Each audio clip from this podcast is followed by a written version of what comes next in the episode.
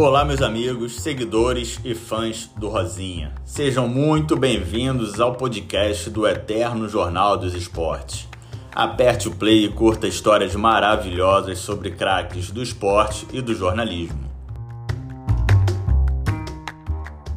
Feliz demais, né? Lançamento da bola de futebol, que é um esporte que eu amo muito, que eu gosto muito. Muito feliz, todos os grandes atletas,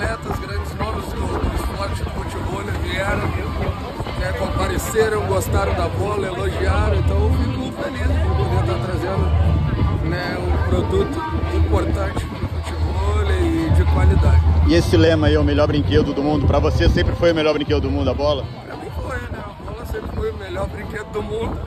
Né? E acho que para muitos, né?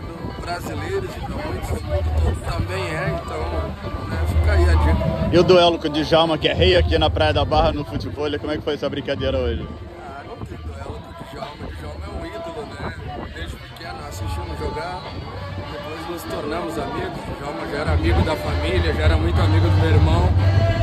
E muito feliz que ele teve né, tempo para poder vir aqui prestigiar o evento. O Djalma é um irmão, um cara que eu amo muito. Para encerrar, eu já deixei um exemplar com você. Ah.